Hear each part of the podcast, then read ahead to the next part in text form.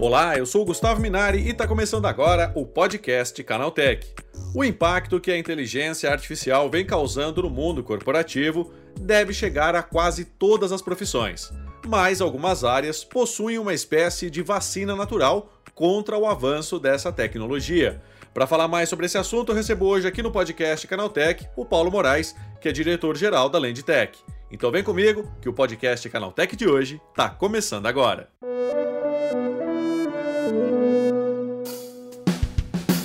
Olá, seja bem-vindo e bem-vindo ao podcast que atualiza você sobre tudo o que está rolando no incrível mundo da tecnologia.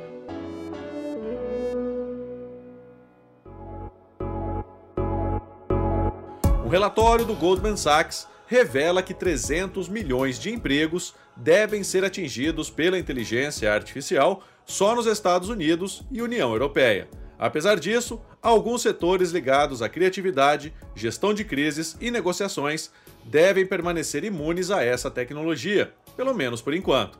É sobre esse assunto que eu converso agora com o Paulo Moraes, diretor-geral da Lendtech. Paulo, quais profissões estão mais protegidas contra o avanço da inteligência artificial? Gustavo, bom, primeiro, prazer estar aqui contigo de novo, viu? Obrigado pelo convite. E esse é um tema que está sendo super discutido, né, agora, e muita gente assustada, muita gente pressionada com os números que vêm sendo divulgados, Goldman Sachs falando de 300, 300 milhões de, de cargos, né, ou, ou, vagas impactadas, o FMI falando a respeito de uh, ah, 60% das, das profissões ou das, dos cargos impactados por inteligência artificial em economias mais emergentes. É, mas é fato que um, o que está acontecendo agora é uma transformação do mercado de trabalho, né? Assim como a gente teve outros grandes marcos no passado, como Revolução Industrial. Então, a gente vai se adaptar e algumas uh, profissões, sim, acho que vão ser menos impactadas aí por, por inteligência artificial. E é uma coisa meio lógica, né? Se você entender o que a inteligência artificial é capaz de fazer, pelo menos por enquanto? A gente está falando basicamente de aumento de produtividade através da automatização de processos, otimização de processos e atividades. Então, naturalmente, essas posições vão ser mais impactadas e as, as posições ou, ou vagas ou cargos ou profissões né, que exigem o contrário vão ser menos impactadas. Por exemplo, o que nos torna mais humanos, né? Uh, posições relacionadas à criatividade, aconselhamento, cuidado, saúde, são algumas das, das áreas, né? E a gente pode detalhar as profissões logo, logo na sequência, é, que provavelmente vão ser menos impactadas, pelo menos aí por alguns anos, até que a, a gente disrupte uh, de novo, né? O que a gente vem, o que vem sendo desenvolvido até agora em, em, em relação à inteligência artificial.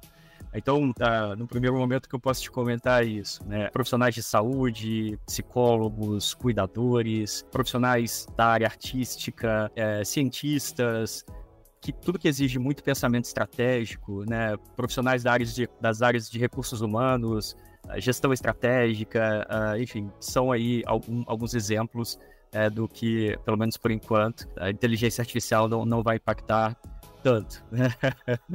É verdade. Paulo, agora diz uma coisa. É, como a gente falou de criatividade, dessa coisa mais, mais humana, né? Porque a gente tem essa uhum. questão dos cuidadores, quem está pensando em estratégia, quem está é, pensando em desenvolvimento, né?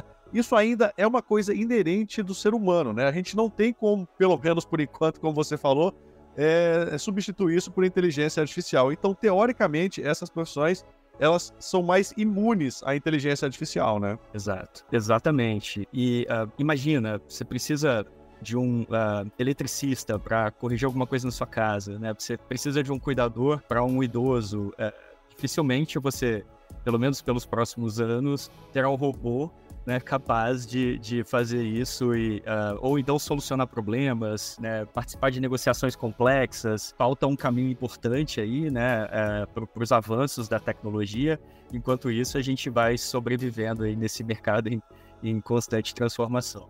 E Paulo, né, tem a questão da ética também, né? Acho que muita da, uhum. muitas carreiras ligadas à ética, né? A gente tem advocacia, é, direito, é o pessoal que, que faz magistratura, enfim quando você fala de ética, eu acho que ainda é meio que impossível delegar esse tipo de função a uma inteligência artificial, né?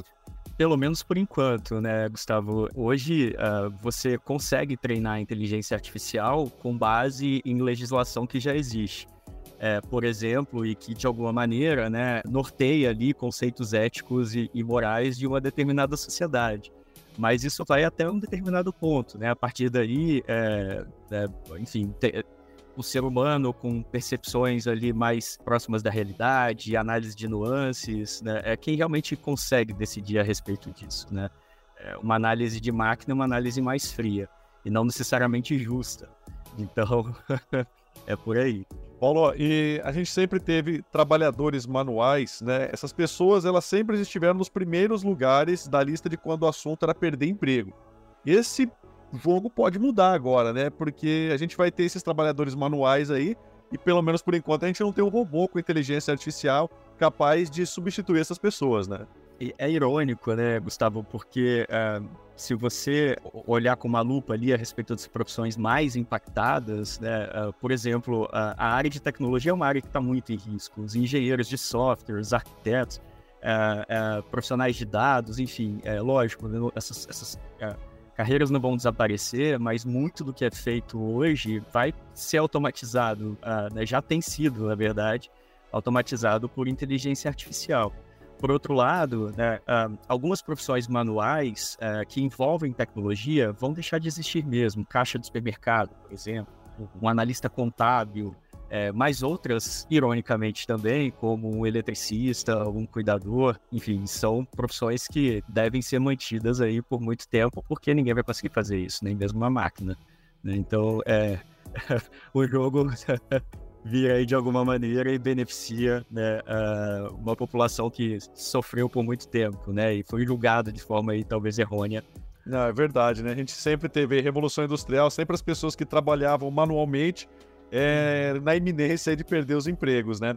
Agora, Paulo, vamos falar do mercado de tecnologia, né? A gente sabe que a inteligência artificial, ela se popularizou aí há um ano, um ano e meio, né? Era uma coisa que já vinha caminhando há algum tempo, Agora, como é que essas pessoas que trabalham com tecnologia fazem para pelo menos tentar amenizar esse impacto da inteligência artificial? Essas pessoas elas vão conseguir se proteger, né, ou pelo menos proteger os empregos no futuro?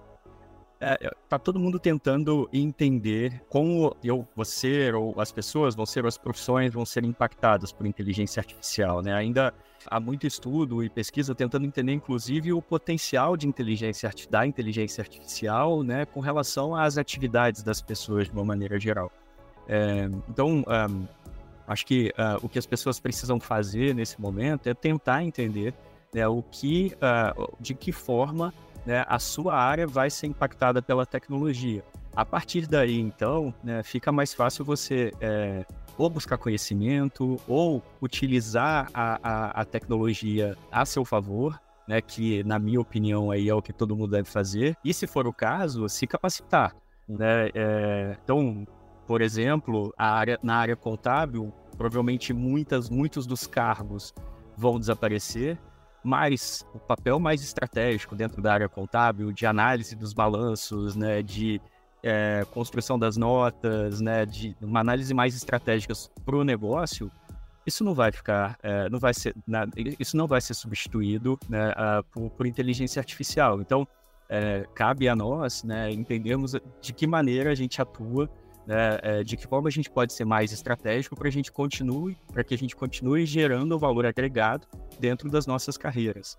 Né? Em recrutamento, por exemplo, que é a, a minha área, puxa, é, 80% do que a gente faz hoje, daqui a pouco vai ser substituído por inteligência artificial, desde sourcing de candidatos, um screening inicial, mais uma entrevista aprofundada, uma discussão mais estratégica com o cliente, uma avaliação né, a respeito do melhor perfil uh, ah, para a posição dele, dificilmente a gente, uh, né, a, a, inteligência artificial vai conseguir fazer. Então, né, o nosso papel passa a ser muito mais estratégico e muito otimizado né, é, por inteligência artificial, o que vai gerar muito mais produtividade e, consequentemente, mais margem, mais ganho para as empresas e para os negócios. Paulo, né, você acha que vai chegar um momento que a gente vai começar a entender que a inteligência artificial ela pode ser uma aliada, ou seja, ela vai ser usada como ferramenta e não como substituta da mão de obra humana, por exemplo? Eu acho que sim. É, de novo, né, as pessoas ainda estão muito assustadas é, com todas essas informações que estão sendo produzidas, mas o fato é que se você souber utilizar de maneira adequada, isso vai ser positivo para você. E eu acho que sim, em algum momento, né, vai ter ali o um ponto de inflexão onde as pessoas vão entender, puxa, isso aqui, né, esses 20% aqui da, do mercado de trabalho, das posições vão desaparecer, o que que fica? Agora, né, dentro do que fica, como é que eu atuo junto com a, a ferramenta, né, a tecnologia, a, a, a meu favor? É, e Paulo, é, eu acho também que a, além da, da, do fim de algumas carreiras, novas oportunidades de trabalho vão surgir também, né? Sem dúvidas. É, puxa, é, muito, muitas das profissões, os cargos que existem hoje não existiam há 10 anos atrás, né? O mercado está em constante evolução. Então, é uma questão de tempo até que essas outras posições surjam é, e as pessoas se adaptem, né?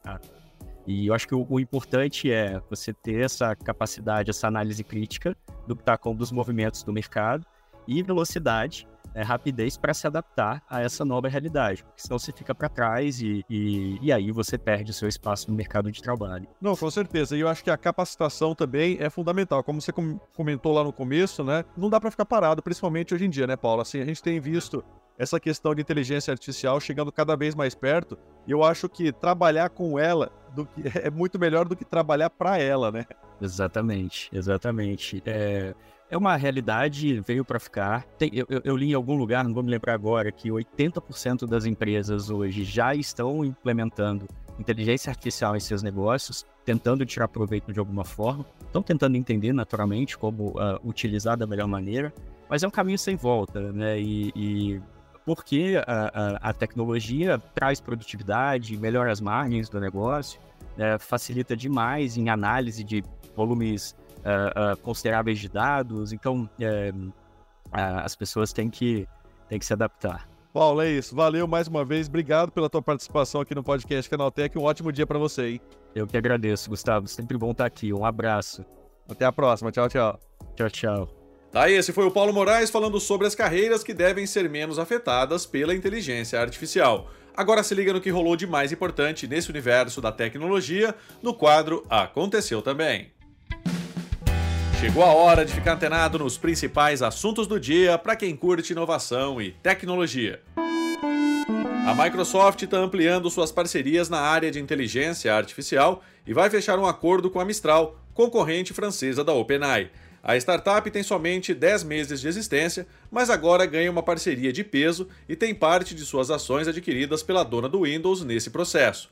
O acordo prevê, entre outras coisas, a disponibilização dos modelos de inteligência artificial da Mistral aos clientes do serviço de nuvem Azure. Além disso, a parceria envolve a junção de esforços de ambas as companhias para gerar novos modelos de linguagem avançados.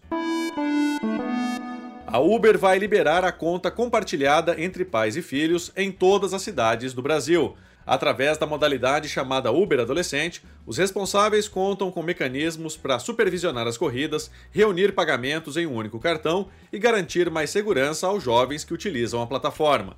A alteração encerra o experimento do módulo que começou em novembro de 2023 em apenas 13 cidades do Brasil. Agora o serviço poderá ser usado por brasileiros de todas as cidades onde há atuação da Uber no país. Além dos avanços em inteligência artificial, a Apple deve introduzir mudanças no visual do iOS 18, a atualização prevista para o segundo semestre de 2024. O rumor mostra que a Apple tem grandes ambições para a próxima atualização do sistema operacional para iPhone. O destaque seria a vinda de um novo visual que renovaria a interface, mas sem ser algo drástico nem espelhado no Vision OS, com elementos em 3D e estruturas transparentes para aproximar a interface do mundo real. O novo relatório sugere que o Nintendo Switch 2 será lançado apenas em março de 2025. Rumores iniciais davam a entender que o console chegaria no segundo semestre de 2024, mas a Nintendo teria adiado o lançamento para assegurar um bom estoque para atender a demanda no lançamento. Apesar de um pouco decepcionante para o consumidor, o movimento faz sentido ao garantir que o sucessor do Switch chegue ao mercado com alguns títulos de peso para impulsionar as vendas e justificar o upgrade. Os proprietários de smartwatches com Wear OS já não viam a hora de receber duas grandes funções do Google disponíveis para celulares com Android: a função PES da carteira do Google, que leva ingressos e passagens para o relógio, e rotas de transporte público do Maps. Para tornar tudo mais organizado, a atualização do sistema mostrará apenas os passes que você escolher no seu smartwatch e eles ficarão disponíveis por meio de QR codes ou códigos de barras para usá-los em diferentes situações. Tá aí, com essas notícias, o nosso podcast Canaltech de hoje vai chegando ao fim. Lembre-se de seguir a gente e deixar uma avaliação no seu aplicativo de podcast preferido. É sempre bom lembrar que os dias de publicação do programa são de terça a sábado, com um episódio novo às 7 da manhã, para acompanhar o seu café. Lembrando que aos domingos tem também o Vale Play, o podcast de entretenimento do Canaltech. Esse episódio foi roteirizado e apresentado por mim, Gustavo Minari, e a edição foi do Yuri Souza. O programa também contou com reportagens de Fabrício Calisto, Daniel Trefilho e Bruno De Blasi. A revisão de áudio é do Wallace Moté, com trilha sonora de Guilherme Zomer, e a capa desse programa foi feita pelo Eric Teixeira. Agora nosso podcast vai ficando por aqui. A gente volta amanhã com mais notícias do universo da tecnologia para você começar bem o seu dia. Até lá, tchau, tchau.